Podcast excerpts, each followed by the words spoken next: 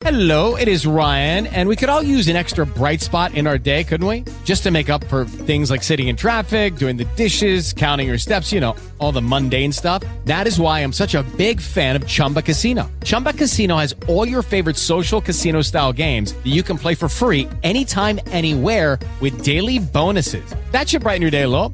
Actually, a lot. So sign up now at chumbacasino.com. That's chumbacasino.com. No purchase necessary. VGW Group. Void were prohibited by law. See terms and conditions. 18 plus. With the Lucky Land slots, you can get lucky just about anywhere. This is your captain speaking. Uh, we've got clear runway and the weather's fine, but we're just going to circle up here a while and uh, get lucky. No, no, nothing like that. It's just these cash prizes add up quick. So I suggest you sit back, keep your tray table upright, and start getting lucky. Play for free at LuckyLandSlots.com. Are you feeling lucky? No purchase necessary. Void where prohibited by law. 18 plus terms and conditions apply. See website for details.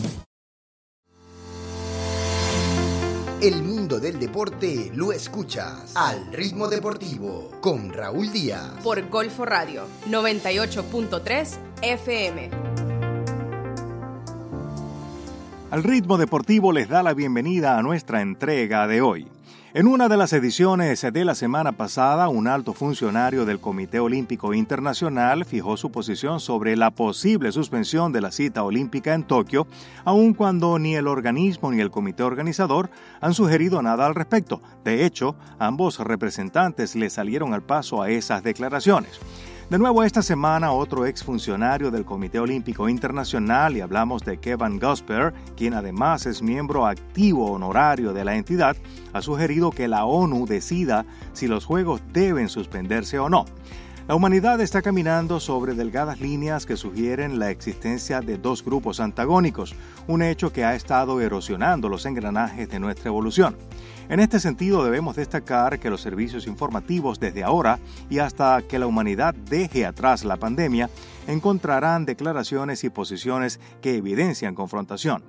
Ante esta situación, tratamos con pluma fina de mostrar los hechos deportivos de la manera más vertical posible, por lo que en nuestros resúmenes continuaremos presentando declaraciones de los actores involucrados en cualquier tema deportivo, máxime uno tan álgido como lo son los Juegos Olímpicos en época de COVID-19.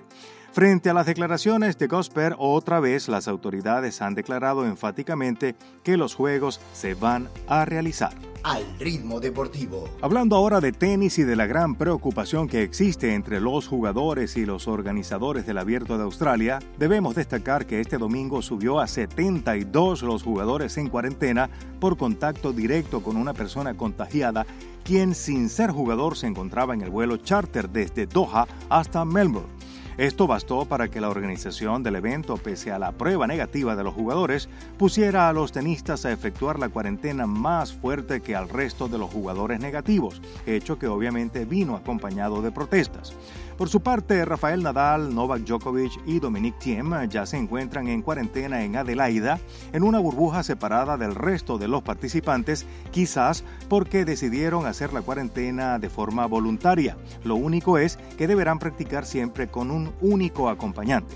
La situación no está fácil, sin embargo, como lo ha destacado la organización, es eso o es nada, siendo radical en el sentido de los controles de seguridad sanitaria. Golfo Radio 98.3 FM al ritmo deportivo. En baloncesto encontramos que el 26 de enero se cumplirá un año de la partida de uno de los más grandes jugadores en la historia y es que hablamos de Kobe Bryant, quien falleció a causa de un desperfecto en el helicóptero en el cual viajaba hecho sobre el cual se han tejido muchas teorías, como por ejemplo que el helicóptero no era apto para volar en medio de la niebla.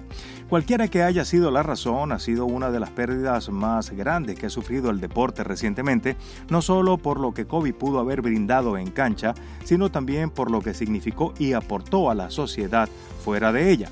En este sentido, su viuda y sus hijas han pedido a los medios de comunicación y seguidores a través de sus redes sociales que por favor no posteen fotografías que pudieran herir la susceptibilidad de la familia, que ya bastante ha tenido en este fatídico año como para que en la conmemoración de su partida también tengan que recordar esa serie de imágenes que tanto daño le han hecho al grupo familiar. La esposa de la estrella finalizó escribiendo textualmente, vamos a recordarlos a los dos, a Kobe y a Gigi, como eran, vivos, radiantes, mostrando lo mejor de sí, como padre, como esposo, como jugador, y a Gigi como hija, hermana y amiga. Esto fue Al Ritmo Deportivo por Golfo Radio 98.3 FM.